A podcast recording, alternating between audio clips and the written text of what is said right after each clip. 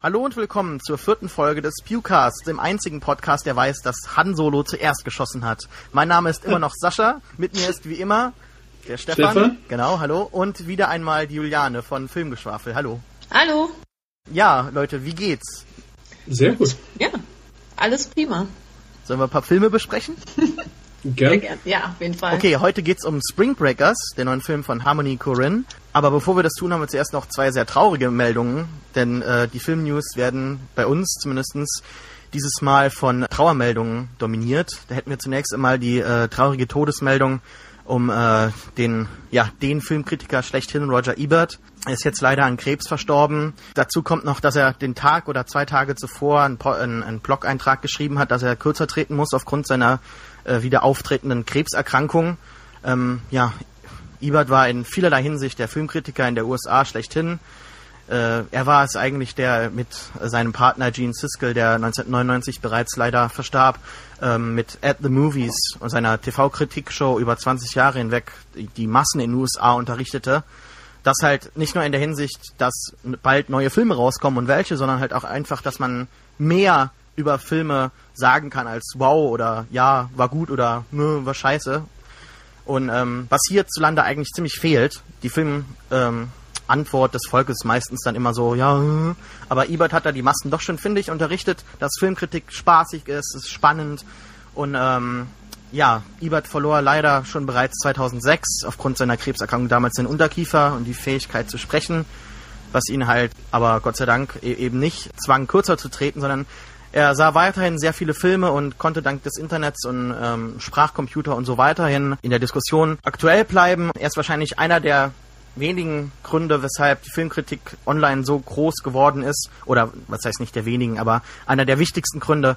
Und ähm, ja, er sprach sich halt auch in anderen Kategorien immer besonders stark aus, insbesondere wegen Videospielen, weshalb er ja, ähm, äh, er ist ja, er ist ja bekannt für diesen Spruch, dass Videospiele keine Kunst sind. Er betrieb einen höchst interessanten Blog mit ganz vielen Kuriositäten und, und wichtigen Sachen aus dem Netz. Hat immer wieder seine Meinung zu aktuellen Themen geäußert und ich finde einfach, haben wir einen ganz großen Menschen verloren und ähm, einen Freund der Kunst generell. Und ganz im Ernst, es stimmt mich wirklich traurig, wie wahrscheinlich bei keinem anderen Kritiker, dass ich nie wieder eine Kritik von ihm lesen würde, äh, werde. Und das, ja, finde ich halt sehr traurig. Habt ihr noch was dazu zu sagen oder war das der Nachruf des Pewcasts auf Ebert an sich?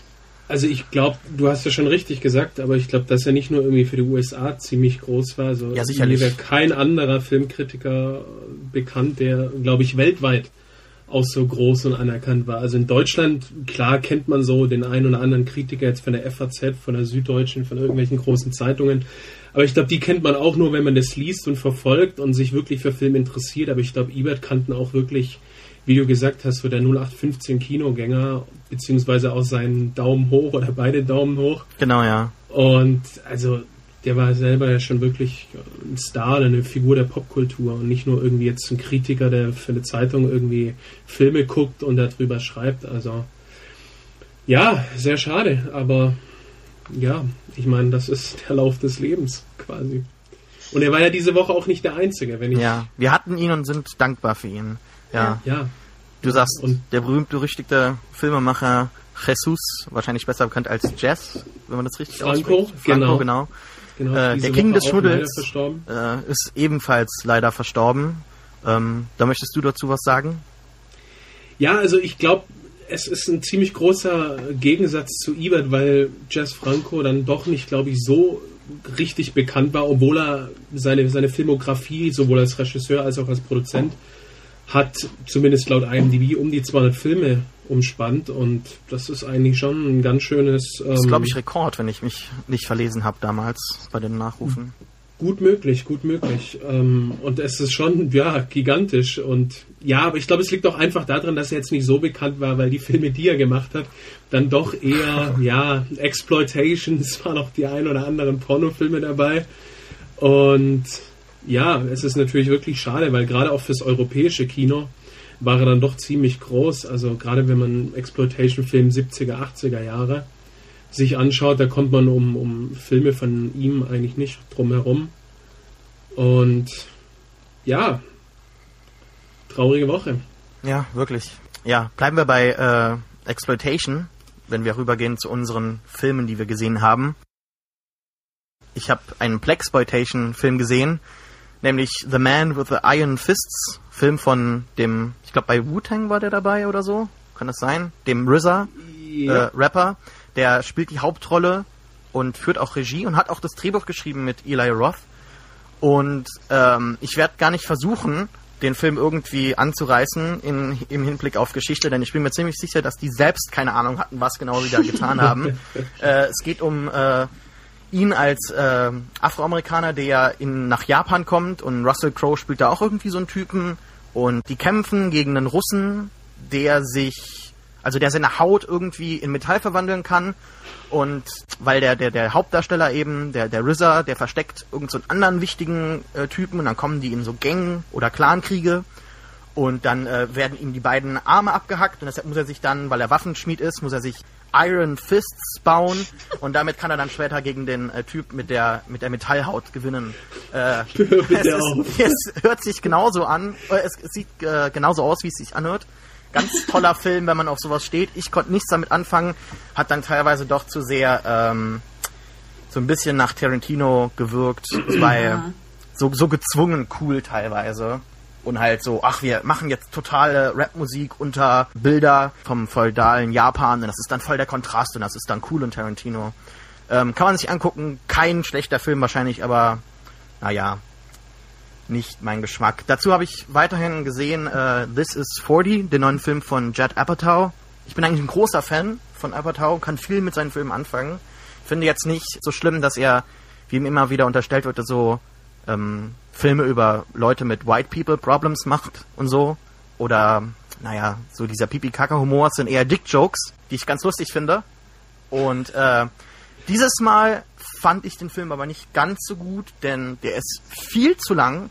Ganz viele Oh ja. Subplots könnten komplett rausgenommen werden. Der Film würde absolut nichts verlieren. Er ist, glaube ich, fast zwei Stunden, 20 Stunden lang. Da gibt es Subplots mit der Tochter, mit einer Asiatin, die übrigens die einzige nicht weiße ist in dem Film.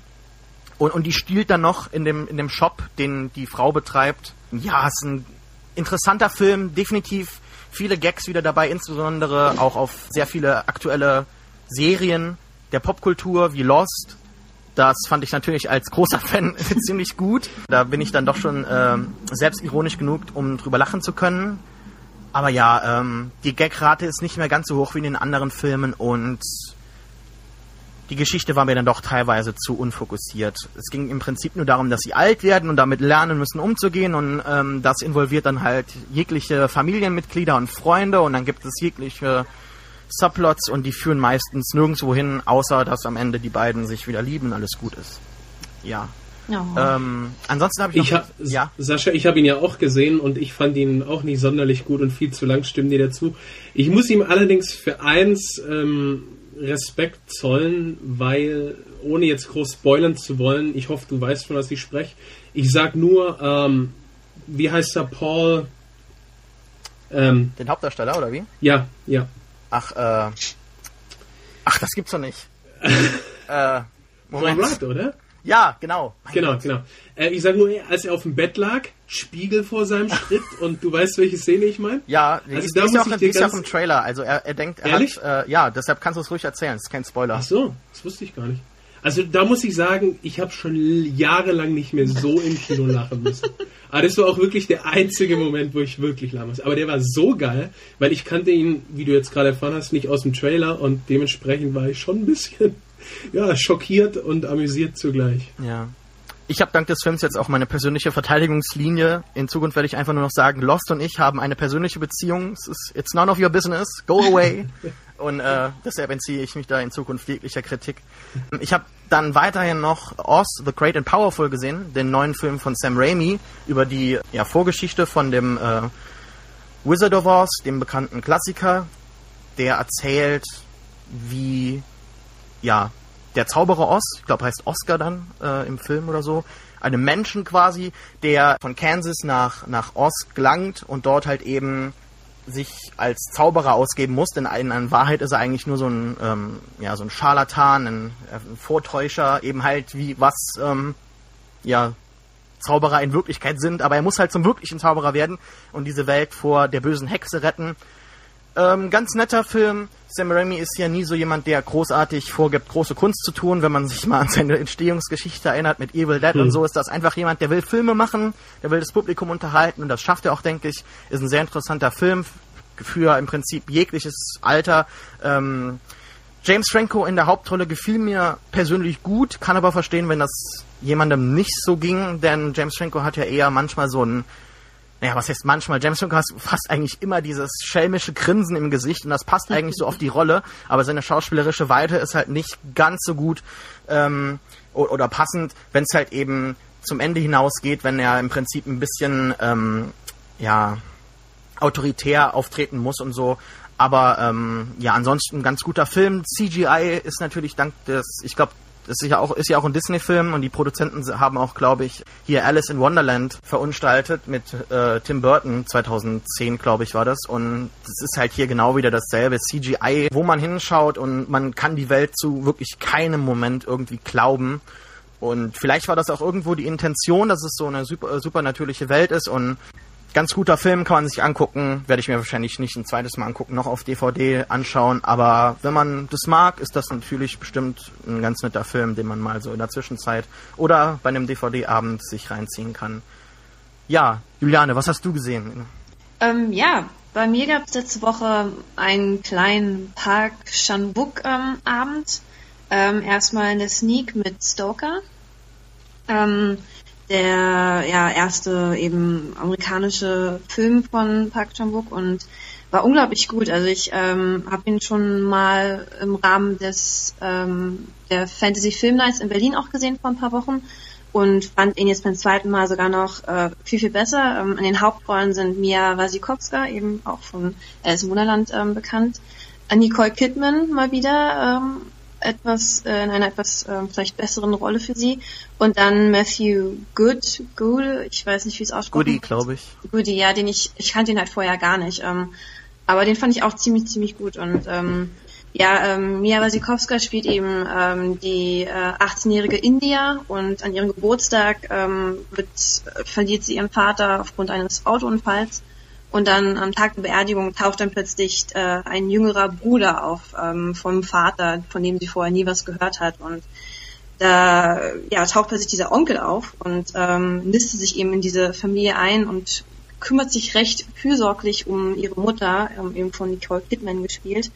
Und man merkt halt relativ schnell, dass ähm, irgendwas mit der Familie nicht so ganz richtig ist. Also das ist ähm, eine sehr mystische Stimmung. Es ist unglaublich schön gefilmt, ähm, tolle Musik finde ich auch und ähm, hat auch unglaublich viel Symbolik. Also ich ähm, ich fand den Film, wie gesagt, beim zweiten Mal gucken schon fast noch besser, weil man da viel mehr Details geachtet hat und ja, und dann halt äh, danach äh, eben zu Hause noch Oldboy angeguckt, ähm, weil mir dann gesagt wurde von allen Seiten, ja, wenn du den Film gut fandest, dann schau dir mal Oldboy an und äh, Ach, du hattest Oldboy noch nicht gesehen? Nein, ich kannte den nicht. Skandal. Oha. Ich weiß, aber ich habe doch jetzt ja. diese diese Wissenslücke habe ich doch jetzt äh, geschlossen und ähm, fand ihn sehr ähm, unterhaltsam und ähm, man merkt, dass er so ein Fable hat für ja so Insekten und ähm, ja so enge Räume und ähm, das spiegelt sich auf jeden Fall einiges auch dann bei Stalker wieder. Ähm, doch auf jeden Fall zu empfehlen. Ich glaube, der kommt jetzt in einem Monat raus, also Anfang Mai. Ja, erste oder zweite Maiwoche. Cool. Ja. Also ich habe noch mehr Sachen geguckt die Woche, aber ich denke. Ähm, ja, sag doch ganz kurz was. Du hast äh, To the Wonder heute Morgen gesehen. Genau. Da ähm, hatte ich auch eine Presseeinladung dazu, aber konnte ich leider nicht hingehen. Deshalb würde es mich interessieren. Sag doch mal ein paar Worte dazu. Irgendwas ich Kurzes. Ich muss sagen, der war ist halt schon anstrengend, oder? Bestimmt unglaublich, wahrscheinlich. Unglaublich anstrengend, ähm, sich um 10 Uhr morgens sich da so einen fast zwei Stunden Film anzugucken, wo ständig eigentlich nur gehaucht und geflüstert wird und, und Ganz kurzer Kontext, neuer Film von Terence Malick, der ja auch wahrscheinlich den meisten jüngeren Leuten jetzt bekannt ist für uh, The Tree of Life, mhm, der genau. 2011 rauskam, wenn ich mich jetzt nicht irre. Ähm, und halt wahrscheinlich, also To the Wonder sieht eigentlich aus wie so ein spirituelles Sequel zu Tree of Life. Deshalb wundert mich das jetzt nicht. Es war, so es hat, es hatte seine, seine Längen auf jeden Fall und ähm, ich muss auch zugeben, dass mir vielleicht ein, zwei Mal die Augen vielleicht zugefallen sind. so aber unglaublich schön äh, gefilmt. Ähm, das ist, äh, steht außer Frage. Auch tolle Musik und ähm, ja, schauspielerisch muss ich sagen, dass Ben Affleck da mal echt ein bisschen, ähm, äh, wenn ich es mal so sagen darf, abkackt. Also ich fand, ähm, er hat kaum irgendwie gute Szenen gehabt, beziehungsweise hat sich da jetzt nicht wirklich äh, groß aus dem Fenster gelehnt mit der Rolle ähm, des äh, ja, Liebhabers, der ähm, sich auch nicht ganz entscheiden kann. Und das war irgendwie ein relativ großes Hin und Her ständig bei der mhm. Story. Ähm, ich ja, ist halt immer noch relativ frisch für mich, weil ich es wirklich erst heute Morgen gesehen habe. Deswegen, also ich ja, ich fand ihn jetzt nicht so toll. Dann hat Ben Affleck ja Glück, dass er äh, woanders noch eine Karriere gefunden hat. Ich fand es halt gut, dass der so ähm, sehr äh, multilingual ist. Also wir haben, glaube ich, ähm, insgesamt sechs verschiedene Sprachen gezählt oh. und ähm, also wir haben es halt mit ähm, Untertiteln gesehen. Ich denke mal, der wird auch so gezeigt, weil Französisch sehr ähm, dominant ist, Englisch auch, aber dann auch Italienisch und, und Spanisch, Russisch und macht ja Sinn, denn es handelt sich, glaube ich, also das Hauptthema des Films ist, glaube ich, Liebe generell oder Beziehung, ne? Und mhm. äh, Liebe braucht ja keine Sprache oder wahrscheinlich dann wiederum jede. Und Je nachdem, keine Grenzen. Das, ja, das ja. ist schon eine schöne Message, ja, stimmt schon. Nee, ähm, das muss halt, man muss halt Life of Tree, glaube ich, mögen, um dann auch den Film zu mögen. Und das war bei mir auch bei Life of Tree nicht so der Fall. Also, ja. Du bist, du bist ja die Frau der Skandale im Podcast. Deshalb komme ich jetzt ganz schnell rüber zu Stefan. Entschuldigung. Ich werde Gast. Ja, ich habe eine ganze Menge gesehen, mach's deswegen, oder ich versuche es zumindest ganz schnell zu machen. Ich habe Easy Money gesehen, der bei uns, glaube ich, schon vor zwei Jahren ins Kino kam. Ist aber jetzt in den USA, glaube ich, frisch auf DVD erschienen. Wird dort auch von Martin Scorsese äh, ziemlich gepusht. Weil es ja so ein klassischer, ja, Gangster-Thriller ist und man erkennt auch ja viele Parallelen zu so klassischen amerikanischen Gangsterfilmen. Ist ein schwedischer Film mit äh, in der Hauptrolle Joel Kinnaman, der auch der neue Robocop sein wird. Und in The Killing ist auf AMC. Genau. Äh, Habe ich nicht gesehen, die Serie, aber er ist ein ziemlich cooler Typ. Also ich kann ihn mir auch als Robocop vorstellen und ähm, ganz charismatisch und so. Und er spielt in dem Film auf jeden Fall auch einen BWL-Studenten aus ärmlichen Verhältnissen und äh, macht gerne einen auf dicke Hose. Also da ist der Film auch ein bisschen klischeehaft so. Der BWL-Student natürlich eine halbe Dose Gel im Haar, Sakko, das Hemd bis zum Bauchnabel aufgeknöpft und ja, versucht dann so in diese Oberschicht so ein bisschen zu gelangen mit seinen Freunden und versucht halt so einen Schein aufrecht zu erhalten und verdient sich sein Geld, ja, das dann wieder für Party und Klamotten drauf geht mit Taxifahren für ja, einen arabischen Drogenkurier und gerät da dann halt auch in so Drogengeschäfte und da kommt dann auch noch die serbische Mafia mit rein und ja, das nimmt natürlich, wie man sich denken kann, dann kein gutes Ende für viele oder fast alle Beteiligten. Und was ganz interessant war im Film, es ist so ein bisschen episodenhaft, also es erinnert ein bisschen an Crash, beziehungsweise LA Crash hieß er ja bei uns. Nicht, dass man ihn mit dem Cronenberg-Film verwechselt. Und mittlerweile in, in Schweden ist auch schon Teil 2, glaube ich, letztes Jahr in den Kinos gestartet und Teil 3 müsste im Herbst dieses Jahr kommen. Also das wird auch richtig schöne, so, so eine Gangster-Trilogie. Wobei ich nicht wirklich weiß, ob das dem Film hilft, wenn man da wirklich noch so nach hinten raus noch zwei Fortsetzungen dranhängt. Aber ich bin zumindest mal gespannt auf Teil 2. Dann habe ich noch gesehen, den ich, auf den ich mich schon lange gefreut habe, ähm, ABCs of Death, der ja auch bei den Fantasy Filmfest Nights lief. Mhm. Und ich hatte riesen Vorfreude nach dem Trailer. Die Vorfreude wurde dann aber gedämpft durch die vielen Kritiken, die ja alle größtenteils ziemlich vernichtend waren habe mir aber dann doch gegeben und ich muss sagen, ich kann die vernichten, vernichten, vernichtenden Kritiken eigentlich nicht ganz nachvollziehen, weil ich fand ihn insgesamt ein ziemlich schönes Experiment. Also es funktioniert und natürlich sind ist auch durchaus Scheiße dabei unter den 26 Filmen. Gerade so die ersten vier, fünf sind ein bisschen schwer und zäh, aber dann wird es richtig gut. Also es sind ein paar richtig, richtig gute Beiträge dabei. Und ja, also es ist viel, auch wenn ich auch wenn ich es nicht gern habe, aber ich formuliere es trotzdem mal so ziemlich viel kranker Scheiß dabei. also wo wirklich selbst Horror-Veteranen noch wahrscheinlich ins Staunen geraten dürften. Und also da könnte ich mir zum Beispiel auch, das ist so ein Film, wo ich mir auch guten Sequel vorstellen könnte. Also oh, bestimmt. Klingt jetzt, klingt jetzt vielleicht ein bisschen blöd, aber Ich bin sowieso nicht der größte Kurzfilm-Fan, mhm. aber in der Form hat es mir wirklich richtig gut gefallen. Also die lassen sich ja auch schnell filmen, genauso wie bei äh, genau. VHS jetzt. Gab's ja auch also schnell Teil. filmen ist auch das richtige Stichwort. Also du hast natürlich Beiträge, wo du siehst, das ist so ja schnell runtergedreht, total seelen- und ideenlos.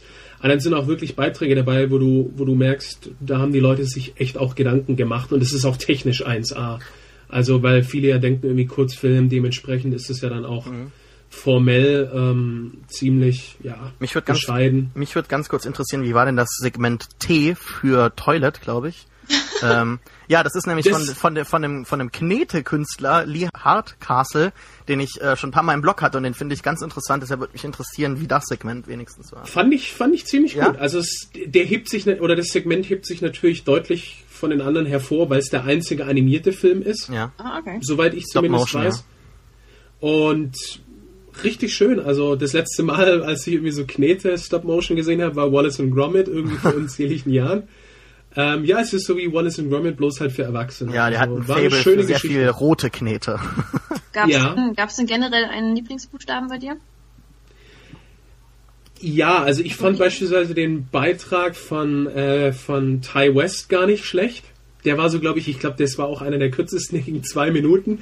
Und ich fand den Beitrag auch insofern schön, als er erst Sinn gemacht hat, ähm, als du den Buchstaben und den Titel gesehen hast. Also du du hast nur den Film gesehen und hast erst gedacht, äh, ja, und jetzt äh, fehlt da nicht irgendwie eine Pointe. Und als dann der Titel eingeblendet wurde, T ist, äh, nee, nee, was war sein Beitrag? M ist for Miscarriage, ähm, mhm. hat es dann auch Sinn gemacht und. Also die sind nicht der Reihe nach, A, B, C, D, E, F, G und so?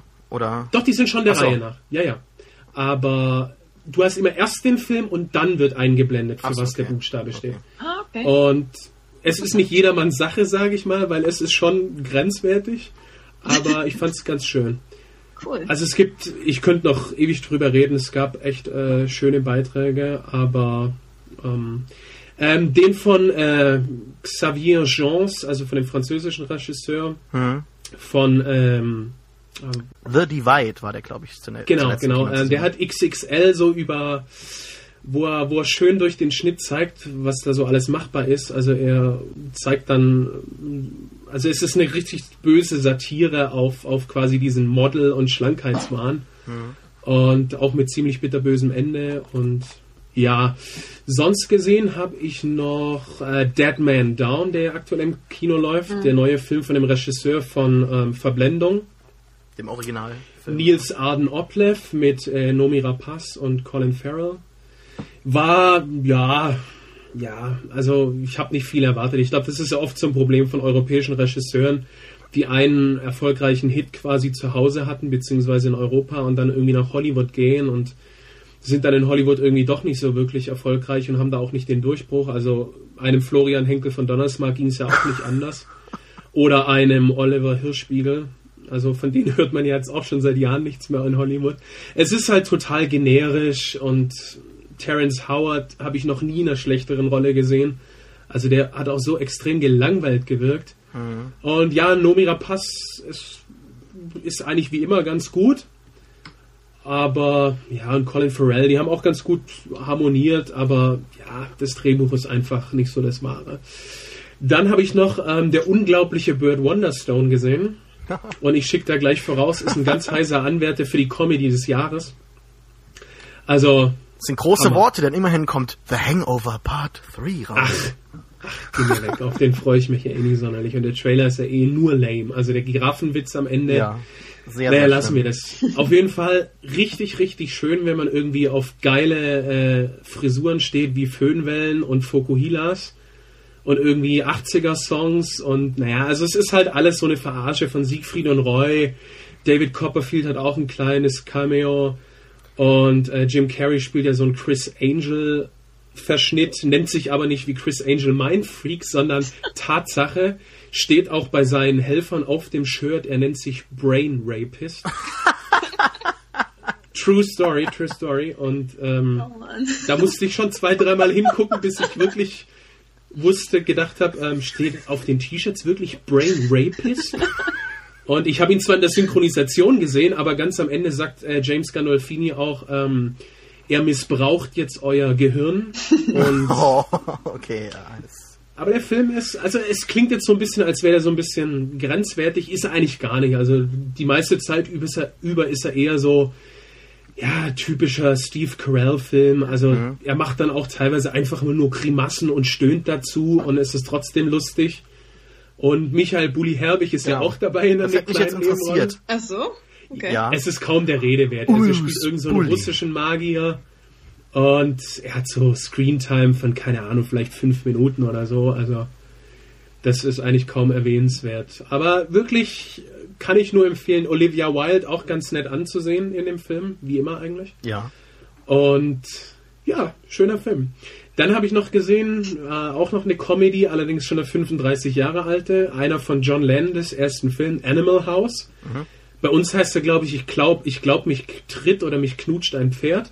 Und es geht im Prinzip eigentlich, es spielt irgendwie 1962, es sind zwei rivalisierende Verbindungen auf einem Unicampus und naja, die eine Verbindung sind halt so die typischen Spießer und die andere Verbindung, wo auch John Belushi und äh, Kevin Bacon sind, ist halt so diese, wir wollen nur Spaß, wir machen nur Party, saufen, Weiber quasi. Und naja, das sieht der Unirektor natürlich nicht so gern und versucht dann halt die eine Verbindung loszuwerden. Und das Erstaunliche an dem Film ist eigentlich, dass er für 1978, also ist echt so ein Kind seiner Zeit, weil viele von den Gags oder auch Dialogen wären heute undenkbar. Also der Film ist sowas von politisch unkorrekt. Also die ganze Zeit äh, hört man Faggot und solche Sachen und die eine Dame irgendwie meint dann irgendwie, du kannst jetzt deinen Daumen aus meinem Arsch nehmen und also es sind richtig, richtig ähm, also der Film hat auch nicht wirklich einen Plot, der, der hangelt sich eher so von Szene zu Szene, aber ist trotzdem richtig, äh, richtig lustig und es ist halt, ja, also in Zeiten von politischer Korrektheit und so wäre das, wäre das natürlich nicht mehr äh, machbar, aber umso schöner ist es eigentlich sowas mal wieder zu sehen. Und der letzte Film, den ich gestern gesehen habe, war die Dokumentation Chasing Beauty. Und da geht's um, ja, also der Film beleuchtet quasi so generell das Model-Business und so diesen Schönheitswahn. Und es gibt viele Talking Heads, die eigentlich ja aus der Industrie sind, von irgendwelchen Modelagenturen, Modelagenten, ehemalige Models. Beispielsweise auch ähm, das erste männliche Supermodel, wie man ihn damals genannt hat in den 80ern und 90ern. Fabio. Und was die so erzählen, also der Film zeigt jetzt nicht wirklich viel Neues. Das sind so die Sachen. Ich meine, ja, es kommt weniger, es geht weniger um deine Persönlichkeit als um dein Aussehen und viele haben natürlich dann auch irgendwie ja Bulimie gehabt und na, hatten natürlich auch schwer zu nagen an diesem ganzen Business, weil sie es schon ein bisschen kaputt gemacht hat. Gerade dieses erste männliche Supermodel war zum Beispiel 20 Jahre lang in so einer richtig krassen Sekte, weil ihm das halt Halt gegeben hat. Und also der Film zeigt nicht wirklich was Neues, aber trotzdem ist es jedes Mal aufs Neue interessant. Auch was die Leute, hauptsächlich natürlich ähm, Frauen, da erzählen.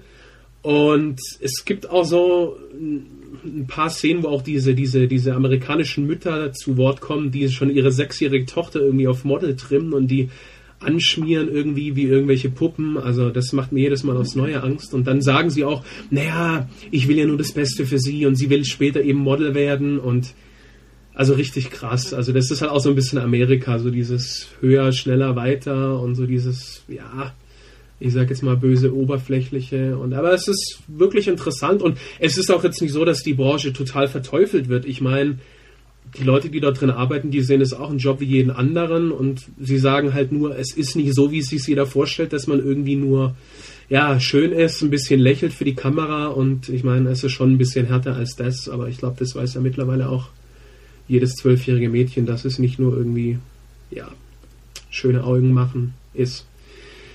Ja, damit bin ich durch, Sascha. Ja.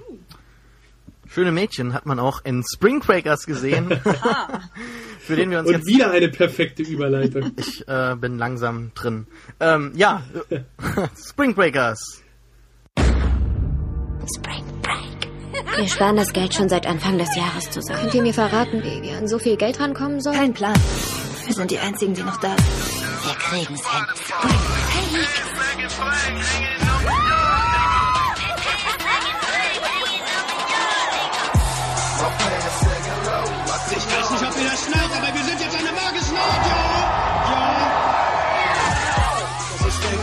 Face der Welt wollt. Ihr könnt euer Leben ändern. Ihr könnt ändern, wer ihr seid. Bikinis und Megamöpse, ja, nur darum geht's im Leben.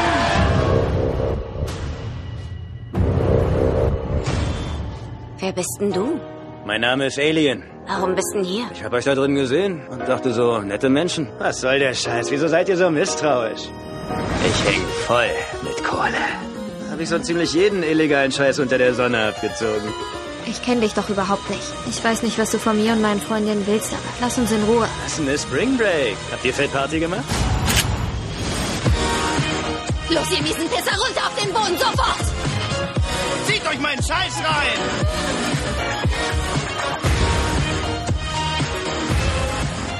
Ja, und wir haben uns James Francos Scheiß reingezogen. Aber haben wir es denn hier buchstäblich mit einem Scheißfilm zu tun? Oder gab es da doch mehr als nur ein paar Brüste? Stefan, mach doch mal den Anfang. Also ich würde jetzt sagen, es gab nicht unbedingt mehr als ähm, nicht nur ein paar, sondern viele Brüste.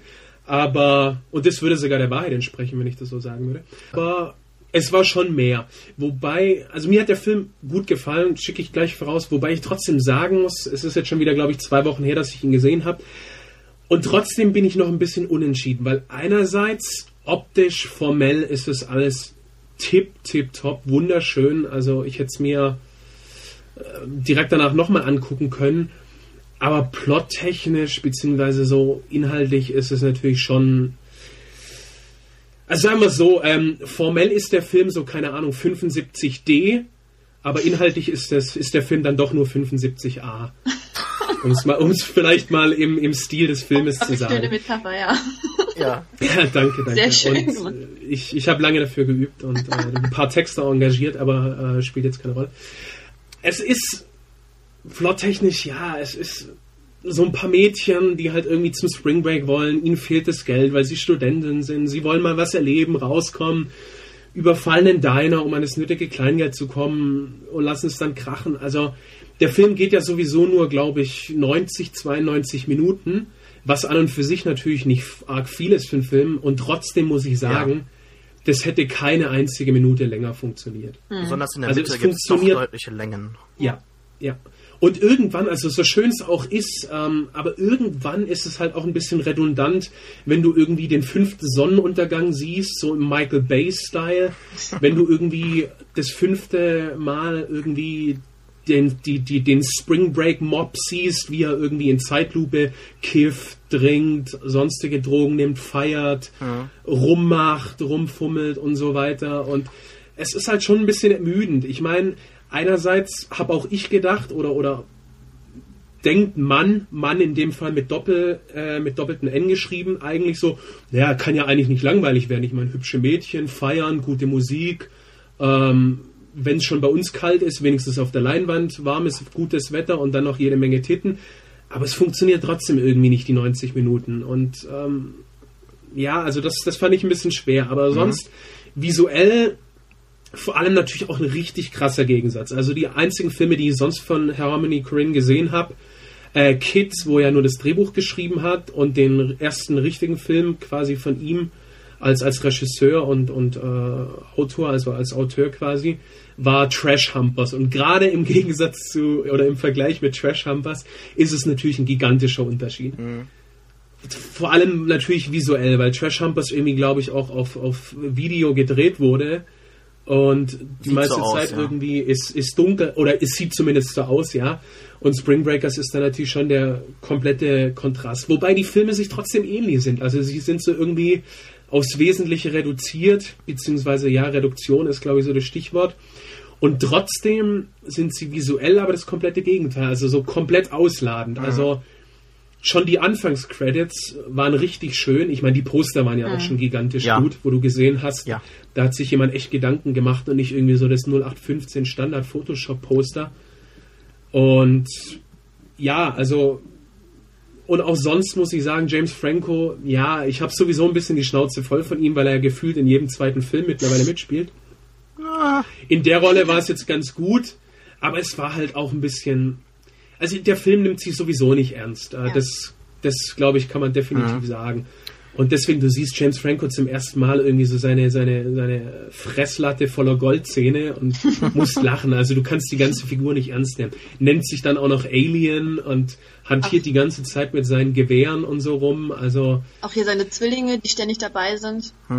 genau, die alles ey. zusammen oder die sich alles teilen und Ja, Auch ja, Lachen, ja, Lachen war eigentlich auch meine Reaktion bei den meisten Szenen. Einfach aus Verunsicherung. Ich mache das des Öfteren, wenn ich nicht genau weiß, was los ist, dann bin ich verwirrt, dann lache ich erstmal und dann wirkt das aber erstmal so ein bisschen und deshalb, meine erste Reaktion war deshalb auch so ein bisschen, naja, na, ganz okay, aber inzwischen ist der doch, ist der Film mir ein bisschen ans Herz gewachsen, finde ich, äh, denn er, er, er hat da doch irgendwo zwischen all den Brüsten und dem Geld und den wunderhübschen Szenen in Instagram-Ästhetik äh, ganz ne, ne, ne, irgendwo eine Message, die vielleicht nicht komplett originell ist, noch wirklich allzu wichtig, also die man vielleicht nicht allzu wichtig nehmen sollte, aber irgendwo ist da doch was drin, was doch äh, einen, einen Mehrwert hat. Also ähm, ich kann von James Franco eigentlich nicht so viel haben. Ich finde ihn ganz großartig, was der macht, auch mit seinen Kurzfilmen und mit seiner Kunst und seinen Gedichten. Also ich habe mal irgendwo letztens gehört oder gelesen, dass äh, James Franco so den Eindruck macht, als ob dieser, dieser dieses Leben, das er führt, die des, des Hollywood-Schauspielers irgendwo eine Rolle ist, die er zusätzlich spielt, so als ob er das alles nicht so ernst nimmt. Und ich finde, das sieht man irgendwo. Das ist irgendwo legitim, das so darzustellen. Und deshalb, ich mag den Typen eigentlich. Und ähm, ja, den Film an sich fand ich zunächst nicht so toll, aber dann wiederum, ähm, du hast gesagt Reduktion. Dazu würde ich noch das Stichwort Wiederholung ähm, äh, Mhm. oder Redundanz hinzufügen. Denn insbesondere in, in so manchen Szenen, wo dann immer wieder Sätze wiederholt werden, who has the money oder so, also es wird immer dann wieder sich auf, auf bestimmte Worte oder, oder Wortfetzen ähm, konzentriert oder ähm, Sprang, Break, das hält der Franco 20 Mal wiederholt oder so. Und das hat mich dann halt so daran erinnert, so an diese Tussis, die in solchen Filmen oder in Dokus dann bei RTL oder bei, bei, bei Spiegel TV, was weiß ich, äh, in die Kamera brüllen, yeah, Spring Break und so. Und dann, dann wenn man das 20 Mal wiederholt, merkt man eigentlich, wie inhaltsleer das wird und wie unbedeutend. Ja. Und deshalb zeigt er schon irgendwo doch schon äh, sozialkritische Töne an, die halt nicht unter den Tisch fallen sollten in der Filmbesprechung. Aber natürlich hat Harmony Korine dann ähm, alle, also das alledem äh, diesen, diesen obszönen Bildern gegenübergestellt, die halt insbesondere in den USA ganz groß äh, äh, eine ganz große Kontroverse auslösen werden. Darf man das zeigen? Und so insbesondere halt das Intro zu irgendeinem Skrillex-Song äh, springen Leute in Zeitlupe am Strand und er geht halt voll mit der Kamera auf äh, äh, äh, auf die Geschlechtsteile der Frauen halt und halt nur auf die Brüste auf einen Schritt. Und die Typen sind halt nur da, um im Prinzip die Frauen zu feiern oder anzufassen oder zu saufen und zu kiffen, weil ähm, wenn jetzt die meisten Mädchen wahrscheinlich sagen, yeah, Spring Break, denken die wahrscheinlich nicht an, äh, an, an, an, an Brüste oder äh, äh, Ärsche oder so, sondern die sagen, yeah, geil, geile Party und so. Und der Film richtet sich dann doch, doch schon irgendwie, natürlich dann auch mit seinen Hauptdarstellerinnen ans, ans männliche Publikum. Ähm, da man halt hier den Leuten sagen will, hey, hier gibt's Mädchen, die wollen euch, die sind partylustig, die wollen angefasst werden und die sind voll bereit und down, äh, down to fuck quasi, wie halt auch die, äh, also steht auf der Hose, auf, äh, die sie dann später im Film anhaben. Ja, aber irgendwo ist das auch so, so ein bisschen Kritik an dem Film allgemein, finde ich, dass man sagen könnte, dass der Film so kalkuliert ist. Harmony Korine ist halt jemand, der halt schon mit Kids ja sehr kontrovers diskutiert wurde und er wusste halt natürlich auch, dass hier ein Film halt eben über dieses Thema und mit dieser Darstellung auch auf Kritik stoßen würde bei halt insbesondere solchen bibelfesten äh, Christen irgendwo in den USA und natürlich holt er sich dann die Disney-Prinzessinnen, weil das ist natürlich ja, genau, Selena Gomez und, und diese ganzen Leute, das ist natürlich irgendwo das i-Tüpfelchen auf dieser ganzen Sache. Das, das wirkt für mich alles so ein bisschen zu kalkuliert, wenn ich ehrlich bin. So, er weiß, dass das so ähm, äh, auf, auf diese Kontroverse stoßen wird und Selena Gomez weiß, dass sie damit ihr Image als Disney-Prinzessin so ein bisschen verlieren kann, denn sie hat ja in Spring Breakers mitgemacht. Oh, wirklich in Spring Breakers, diesem Film? Ja, genau. Und deshalb ist sie auch jetzt nicht mehr so als Kinderstar anzusehen, sondern als erwachsene Frau. Immerhin wurde sie jetzt 19 Jahre oder was weiß ich, muss deshalb ihr Image ändern. Sie kommt aber trotzdem in dem Film gut weg, weil sie ist natürlich im Film genau wie im Leben auch Christin und sie heißt dazu noch Faith, also Glaube. Und ähm, das ist halt alles ein bisschen too on the nose. Und sie kommt natürlich auch relativ früh aus dem Film heraus, um halt nicht zu sehr dieses Spring Breaker-Image anbelastet zu bekommen. Und das ist vielleicht so eine Kritik, die, die, die mich halt gestört hat. Aber ansonsten finde ich den Film dann doch irgendwo ganz sehenswert und auch nicht komplett inhaltsleer. Auch wenn er das gerne, auch wenn er sich gerne selbst so sehen würde. oder zumindest von Leuten, die halt wegen den äh, Brüsten und Ärschen ins Kino gehen, von denen möchte eigentlich so gesehen werden. Also im Prinzip kommen äh, beide Gruppen die Leute, die vorsichtig ins Kino gehen und fragen, hm, was könnte da wohl drin sein? Und die Leute sagen, hey, ich will das und das. Im Prinzip werden alle befriedigt. Und äh, das ist auch irgendwo so ein Verdienst von dem Film. Ja, der, der Film will halt wirklich definitiv äh, provozieren und ähm, er hinterlässt Eindruck. Also ich habe ihn jetzt am Samstag mit zwei Freunden gesehen und ähm, ja, ich habe zwar den Trailer gesehen, aber ich habe dann doch nicht mit so teilweise doch sehr krassen Szenen ähm, gerechnet, einfach weil es wirklich eine amerikanische Produktion ist und eigentlich, klar wissen wir von den Medien her, dass Spring Break dort ziemlich groß gefeiert wird, aber die wollen es halt eigentlich nicht wahr haben. Also die wollen immer gern so ein bisschen den, ähm, also die wollen nicht wirklich zeigen, ja, unsere, unsere jungen Leute, unsere Studenten machen sowas doch eigentlich gar nicht, ne? Und ähm, ich fand es halt schon, ich muss sagen, so die ersten Viertelstunde, 20 Minuten waren mir teilweise doch so ein bisschen eher unangenehm. Also ich ähm, bin auch mit dem Kamerastil dann noch nicht ganz klar gekommen und ähm, ja, ich, wie gesagt, also ein bisschen unangenehm war mir das dann und ich fand den Film trotzdem im Endeffekt ziemlich gut. Also ich meine, dass er optisch gut ist, haben wir ja schon oft genug gesagt und erklärt, irgendwie auch tolle Farben und die Musik fand ich an sich auch recht äh, unterhaltsam. Aber dieses Provozieren, ich meine, das ist äh, ganz offensichtlich, dass er das äh, machen möchte und was, das tut er ja auch, weil ich meine, ich, bei mir ist jetzt gerade mal zwei Tage her und ich bin mir immer noch nicht so sicher, bin, fand ich ihn jetzt gut, will ich ihn nochmal überhaupt sehen, ähm, aber ich muss halt immer noch drüber nachdenken und ähm, Sascha, du meinst, dass er dir ans Herz gewachsen ist inzwischen, vielleicht passiert es bei mir auch. Weiß nicht. Ja, nicht ans Herz gewachsen, aber ähm, ich finde ihn jetzt nicht mehr, ich war nicht, ich bin mir nicht mehr ganz so unsicher, wie ich war, als ich aus dem Kino rausgegangen bin, weil da wusste ich wirklich nicht genau, was soll ich jetzt denken. Ja. Ähm, war das, im Prinzip wusste ich, okay, der hat mir irgendwo gefallen, ich wurde unterhalten, aber ähm, ja, hat er auch was ausgesagt? Ja, irgendwo schon, aber reicht das, um eben nicht nur über, äh, also reicht das, um über diese äh, Obszönität ähm, hinwegzutäuschen und so? Äh, findest du wirklich, dass da jetzt eine, eine tiefere Message dahinter steht? Also ich habe jetzt immer noch nicht äh, wirklich eine entdecken können. Außer ja, das ist ja schon relativ sozialkritisch und halt enttarnt halt eben diese diese Phrasen der heutigen äh, Jugend. Also oh, ich fühle mich so alt, wenn, äh, wenn ich das sag, aber so diese diese die whatever diese whatever Culture, die man halt also YOLO. Der, ja dieser YOLO Culture, die mit der man auf Tumblr irgendwie begegnet, wenn man äh, mhm. falschen Blogs einmal folgt für einen Tag, weil man denkt, oh die haben schöne Bilder und dann kriegt man irgendeinen Scheiß auf sein Dashboard gespült, oh, ist alles scheißegal und so und es ist halt finde halt ah. das, das, Problem ist halt irgendwie, dass ähm, so dieser auch, ganze Materialismus wenn ich, dieser Jugend ja. wird kritisiert und, und, ich, und einfach ähm, der amerikanische Traum. Sorry, das musste ich jetzt noch zu Ende führen. Okay, ähm, also das Problem ist, finde ich, dass, dass man irgendwie nicht wirklich an, also dass man die Charaktere nicht wirklich irgendwie anfängt zu mögen. Ich weiß nicht, also ich Ach, um Gottes Willen. Mir war es halt gar, ich würde gar nicht so weit gehen, die als Charaktere zu bezeichnen. Mir, mir war es halt, im, ich fand es halt, un, also ich, mir war es ziemlich egal, dass jetzt im Endeffekt dann äh, der ähm, Alien, der James Franco ähm, Charakter eben erschossen wurde, was ich auch unglaublich äh, unspektakulär fand. Ähm, und äh, ob jetzt auch die beiden Mädels am Ende, ob die jetzt ähm, draufgehen oder nicht, das war mir im Endeffekt dann auch ein bisschen egal, weil, also ich, ich, ja, ich fand irgendwie deren Aktion so, ich weiß gar nicht, warum die das alles gemacht haben, was so der Hintergrund dahinter ist. Also ich, äh, um nochmal irgendwie ja. dieses Gesellschaftskritische anzuspielen, also es gab doch so ein paar Hinweise auch. Also James Franco sagt ja gerade so, als sie zum ersten Mal irgendwie in seinem Zimmer sind und auf dem Bett und alle mit den Gewehren und Waffen rumfuchteln, mhm. sagt er ja auch, glaube ich, selber, ja, ich bin der amerikanische Traum. Genau. Und das ist natürlich auch so eine schöne äh, Satire auf den amerikanischen Traum, weil einerseits hat er es natürlich geschafft. Er hat gesagt, hey, ich bin aufgewachsen, ich war der einzige Weiße in dem Viertel und hohe Kriminalität. Und es stimmt ja auch, es ist so dieser klassische American Dream, bloß eben ja so ein bisschen ein bisschen umgedreht. Also er hat von, von nichts zu was gebracht, auch wenn er natürlich kein Held ist, sondern eher ein Anti-Held. Und andererseits, was ich auch noch so, um nochmal so zum Thema Message zu kommen, interessant fand, also die Mädchen, die Mädchen selbst, also die, die, die, die vier Hauptmädchen, sind ja, werden eigentlich nicht so wirklich ausgeschlachtet, finde ich. Also es ist eher so der Mob, von denen du dann quasi auch so Brüste und, und Feiern und so alles siehst. Aber die, die, die vier Mädchen selbst, die haben ja auch alles selber in die, unter Kontrolle. Also sie werden ja doch als ziemlich starke Frauen porträtiert, weil am Anfang mhm. über, überfallen sie zum Beispiel den Diner, was auch, sage ich mal, was schon Eier erfordert. Das mhm. würde wahrscheinlich nicht jeder machen.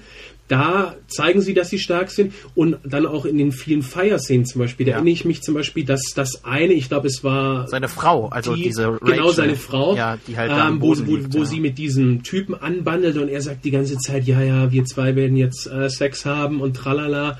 Und sie sagt dann, nein, nein, nein, nein, nein, nein, äh, das, Mhm. das wirst du nicht schaffen und ich lass dich nicht und so. Also ähm, das ist halt auch so, glaube ich, so ein bisschen so dieses Spring Break verdrehen, weil wir wissen ja alle, Spring Break ist eigentlich bekannt dafür, ich meine, feiern, ähm, da kommt es dann auch öfter mal dazu, dass äh, ja Männer und äh, Frauen wahrscheinlich Nein. zusammen im gleichen Bett übernachten. Und ähm, das war ja hier eigentlich nicht der Fall. Und ja, also das ist das ist ganz spannend. Und dann kommt auch Naja, noch eigentlich hinzu, schon. Zum dass- Schluss, also Spoiler, Ja, das aber hat auch da relativ lange hinweg. gedauert. Also da war ich schon. Genau, Ich hätte genau.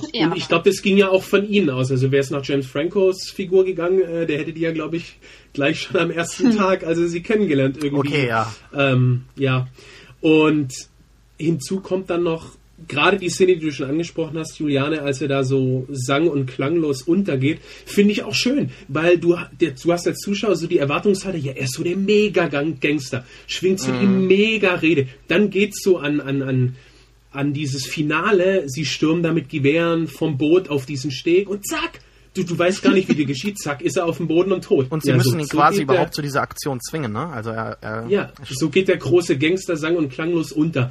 Und alles, was dann noch folgt, also die zwei, äh, die zwei verbleibenden Hühnchen, wie sie ja in der deutschen Synchronisation so nett genannt werden, ähm, ballern da alle seine, seine, seine Bodyguards nieder. Dabei hatten sie wahrscheinlich noch nie eine Waffe in der Hand und die Bodyguards sind da drin geübt, aber treffen nicht einmal. Also das zeigt auch irgendwie dem letzten Idioten, dass es natürlich nicht als äh, äh, real anzusehen ist. Genau. Das ist alles eher so eine so eine Mädchenfantasie, glaube ich, dass sie am Schluss dann hier im dicken Lambo oder Ferrari oder was auch immer das war davon cruisen, nachdem sie irgendwie das Böse besiegt haben. Also das ist schon, glaube ich, alles extrem satirisch so auf die amerikanische Gesellschaft. Und auch schon am Anfang, sie sagen ja, oh, Uni und dieses, dieses konservative Leben. Jeden Tag, es geht immer nur ums Lernen, es geht um später einen guten Job bekommen, es geht ums anständig sein, es geht um irgendwie regelmäßig mit Oma und den Eltern telefonieren. Und sie wollen halt einfach mal so aus dieser, aus diesen gesellschaftlichen Konventionen entspringen. Und als sie da dann das Geld haben und dann in Florida sind, mit ihren Rollern rumcruisen ähm, und dann bei ihren Eltern oder bei ihrer Oma anrufen, sagen sie ja auch ständig, das ist der schönste Ort und der spirituellste Ort, den du dir vorstellen kannst.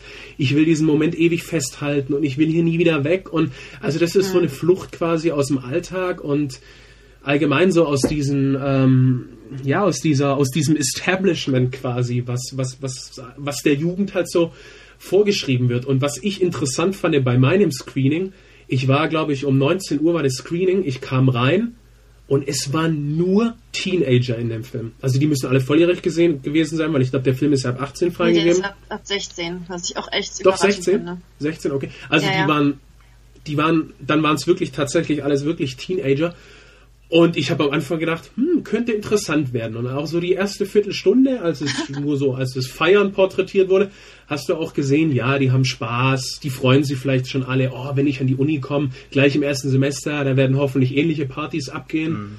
Und sobald der Film aber, sage ich mal, ein bisschen komplexer wurde, hast du gesehen, die waren unfassbar überfordert. Gerade auch durch diese Wiederholungen. Also da hat dann irgendwann ein Typ auch gesagt, ja, wie oft willst du das denn noch sagen, James Franco? Du hast doch jetzt schon fünfmal gesagt, dass es irgendwie Ärger geben wird und dass die Sache eskalieren wird und auch die Mädels und so. Du hast, ich, ich fand es einerseits richtig schön, weil ich gedacht habe, ähm, ja, ihr seid einerseits wahrscheinlich so die Zielgruppe von dem Film, so um euch zu zeigen, hey, das Leben ist nicht nur Party und das kann böse enden und dieser gesellschaftlichen Konvention könnt auch ihr euch nicht äh, entziehen. Und andererseits hat sie es natürlich komplett überfordert, auch, auch visuell. Klar, bei dem, bei dem Highlight, ich glaube, das war unser aller Highlight, äh, der Britney Spears Song, Oh ja. der auch total Oh ja. sinnfrei ist eigentlich. Die Montage oder dieser, dieser Hühnchen-Song im Deutschen, ich weiß nicht, Chicken-Song oder so, mit diesen irgendwie fünf, fünf Hühnchen, dann waren es nur noch vier und drei. Das ja. ist ja, das zelebriert ja, glaube ich, einfach nur irgendwie Satire und Spaß und ist nicht ernst zu nehmen. Aber, also, auch danach die Leute, ich, ich, ich bin ja immer der Typ, der da sitzen bleibt und sich den Abspann guckt und alle anderen sind irgendwie an mir vorbeigelaufen und ich habe richtig in deren Gesichtern gesehen, also die wussten irgendwie nicht so ganz, was sie davon halten Ja. sollen und wie ihnen geschehen ist. Kann ich- kann aber ich das bestätigen. Ist echt interessant. Ja, ich auch. Ja, kann ich Fall. bestätigen. Und auch wenn man sich mal die YouTube-Kommentare ansieht unter dem Trailer, da sieht man dann, oh, so ein Scheißfilm, also halt totale äh, Kurzschlussreaktionen, äh, sehr unreflektiert. Und was ich noch ganz kurz sagen möchte zur visuellen Darstellung, halt auch einfach, wie, wie, wie traurig die Universität selbst dargestellt wird, also was du eben gesagt hast. Wenn man sich die Uni mal anguckt in diesen Dormrooms, also komplett leer, keine Poster an der Wand Ja. oder so, diese Gänge sind sehr dunkel beleuchtet. Dazu der Vorlesungssaal, der komplett in Dunkelheit ist und die Leute sind nur beleuchtet von den Laptops, die natürlich für Arbeit stehen und eben nicht für für Freizeit und Spaß. Und ähm, was was sagt James Franco? Life and äh, Life is all about booties and booze oder sowas und äh, eben eben keine Party und dann, wenn sie rauskommen, dann auf den Scootern rumdüsen, ist natürlich alles sehr ähm, ich glaube, dass viele, vor allem auch bei mir im Publikum, so einen, so einen zweiten Project X erwartet haben nach dem Trailer. Also irgendwie Spring Break, ein Haufen von Jugendlichen, die ausgelassen feiern und wer sowas erwartet, wird natürlich enttäuscht, weil es dann doch irgendwie nur zu einem Drittel wahrscheinlich zutreffend ist. Also ich kann mir auch nicht vorstellen, dass Spring Breakers irgendwie so ein zukünftiger Partyfilm wird, irgendwie den, den Teenager zum Vorglühen gucken und sich da irgendwie gegenseitig dann bepissen. Ähm, ich glaube, das ist doch eher so ein, es ist doch eher ein Arthouse-Film, würde ich, würde ich einfach mal sagen. Auch wenn er in, in den Multiplexen läuft, ist es doch ähm, Ja. eher Arthouse. Bei uns? Ja. Ja, bei uns lief er nicht in den ähm, großen Kinos, bei uns lief er nur in den kleinen Kinos. Ah, bei mir lief er im Cinemax. Interessant. Ähm, Ach, ähm, sollten wir vielleicht noch über die Kontroverse reden, dass jetzt ganz viele feministische Verbände sich gegen den Film ausgesprochen haben oder so oder ja, also wie Frauen ich, ich, ähm, ich, Ja. Ich fand es jetzt ehrlich gesagt nicht schlimm. Also dadurch, dass es eben um Spring Break geht und man ich eben schon viele Beiträge gesehen habe über die die zwei drei Wochen dort äh, in den warmen ähm, am Strand und so und die Frauen alle im Bikini. Ich habe ich hab mit solchen Bildern auf jeden Fall gerechnet. Also ich finde es jetzt echt nicht schlimm. Und ich kann die Kritik auch nicht wirklich verstehen, weil ich habe ja schon gesagt, also die vier Mädels selbst, das sind ja alles komplett irgendwie so dieses, dieses ähm, selbstbewusste, selbstdeterminierte Frauen, die äh, in Anführungszeichen wissen, was sie tun. Und die werden auch nicht irgendwie ausgenutzt. Also Franco beißt sich ja an ihnen quasi seine Goldzähne aus, weil sie gehen ja auf, auf seine Sachen oder sie gehen ja auf ihn und seine Welt ein, weil sie das wollen und nicht, weil sie irgendwie leicht zu beeinflussen sind. Also ich kann das, ich kann das überhaupt nicht verstehen. Es sind wahrscheinlich wieder solche Reaktionen von Leuten, die noch nicht einmal den Film gesehen haben, genauso wie bei ähm, Ja, ja. hier bei Django Unchained Ja. Spike Lee sich äh, geärgert hat um das N-Wort und so. Und äh, naja, gut, hätten wir das geschafft. Abschluss. Cool thing of the podcast. Ähm, Stefan, du hast da ein ganz tolles Video, das ich selbst verpasst habe zu bloggen, aber das ich gesehen habe und mich köstlich amüsiert habe. Stell das doch mal vor. Ja, es ist, ähm, viele erinnern sich vielleicht noch an äh, die Huey Lewis-Szene aus American Psycho, aus der American Psycho-Verfilmung, ähm, wo Christian Bale ja, ähm, ja, seinen Arbeitskollegen mit der Axt so ein bisschen in Kleinteile zerhackt und davor ein bisschen über Huey Lewis and the News Album philosophiert, ähm, dass es ja Nummer 1 Hits hatte und ja, also man kennt ja hier Patrick Batemans äh, Monologe und zwar ist jetzt ein Video von Funny or Die aufgetaucht, wo Huey Lewis himself und Weird Al Yankovic eben diese Szene nachspielen. Und es ist alles so ein bisschen so richtig schön Meta, weil Huey Lewis, also es ist exakt der gleiche Raum, es sind exakt die gleichen Requisiten, es sind exakt die gleichen Kostüme und Huey Lewis nimmt quasi die Rolle von Patrick Bateman ein und philosophiert dann aber in dieser berühmten Szene nicht über Huey Lewis and the News und das Album vor, sondern er philosophiert über den Film American Psycho. Er sagt dann auch irgendwie, er hält es für ein absolutes Meisterwerk, diese pointierte, auf den Punkt satirisch äh, hervorragend ähm, umgesetzte Verfilmung des, des Romans von Brad Easton Ellis. Und äh, Weird Al Yankovic äh, spielt dann, ich weiß gar nicht, wie der Darsteller heißt, aber er spielt auf jeden Fall Paul Allen und kriegt dann irgendwann schön die Axt in den Rücken gehämmert. Und es ist natürlich allein auf die Idee zu kommen. Ich meine, ich habe mich einerseits gefragt, warum hat es, ich meine, der Film American Psycho ist ja auch schon wieder, glaube ich, über zehn Jahre alt. Und warum hat es so lange gedauert, auf so eine geile Idee zu kommen? Und hinzu kommt natürlich auch noch, was das Ganze noch, noch viel besser macht, ist, dass Huey Lewis irgendwie er macht, also er ist der schlechteste Schauspieler ever, muss man sagen. Und er macht da Gesichter, ich glaube auch unfreiwillig, also die sind, die sind jenseits von Gut und Böse. Also dagegen sind irgendwie Christian Bales Psycho-Gesichter ein Scheiß dagegen.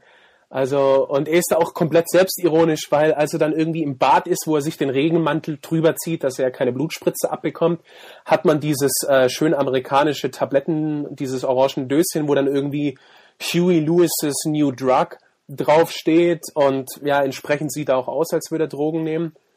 Und Weird Al Yankovic, ich meine, ist sowieso immer gut und ähm, genial, also muss man sehen. Also wir verlinken es ja, glaube ich, auch in den Show Notes, Sascha, richtig? Wie immer, klar. Und unbedingt angucken. Also man muss natürlich aber auch Fan von, von American Psycho, von Patrick Bateman und von der Verfilmung sein. Ich glaube, sonst kann man nicht so wirklich viel damit anfangen. Ja. ja. Juliane, du hast nichts, ne? Ich wusste schlecht, gar nichts. Schlecht vorbereitet. Ha! Ähm. Gerade noch vor Beginn des Podcasts meinst du, überleg dir mal was Gutes und also jetzt spontan ist mir nichts eingefallen. Das ist Nächstes okay. Mal dann. Dann das nächste Mal. Okay. Ähm, ich habe mir herausgesucht äh, Jurassic Park, The Oral History, ein Artikel auf ähm, Entertainment Weekly, passend zum 3D Re-Release von Jurassic Park, von dem ich ganz großer Fan bin.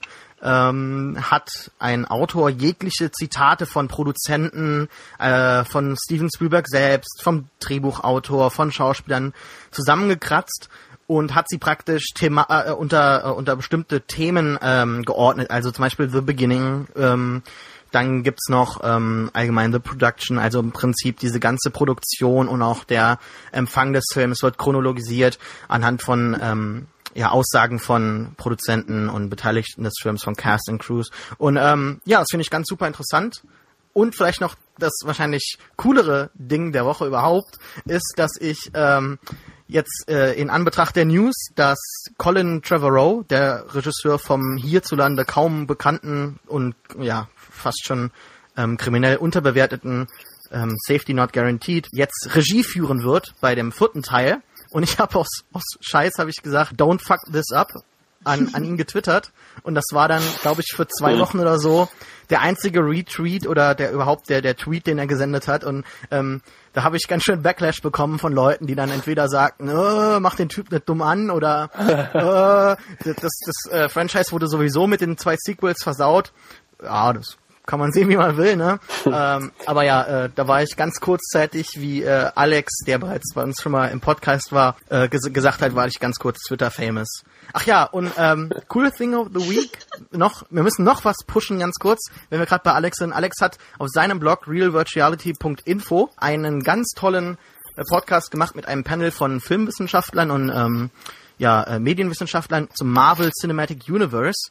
Und da hat er die Vermarktung und halt einfach die narrative Kohärenz der Filme verglichen und ähm, bewertet. Und das finde ich ganz interessant, insbesondere dabei, äh, wenn, wenn man jetzt betrachtet, dass mit Iron Man 3 jetzt die zweite Phase dieses Universes beginnt. Und deshalb ähm, ist es ganz interessant, da mal äh, ein paar Blicke hinter die Produktion zu werfen und wie das alles funktioniert hat und ob es denn überhaupt funktioniert hat, würde ich sagen schon ja, ne? Wenn man sich die mhm. Billionen ansieht, die Avengers gemacht hat. Ich muss gestehen, dass ich gerade super interessiert war, weil ich davon noch nichts mitgekriegt habe und Alex ist ja echt cool und auch schreibt ja sehr interessante Sachen auf dem Blog. Aber als ich Marvel gehört habe, habe ich, ausge hab ich mich ausgekriegt.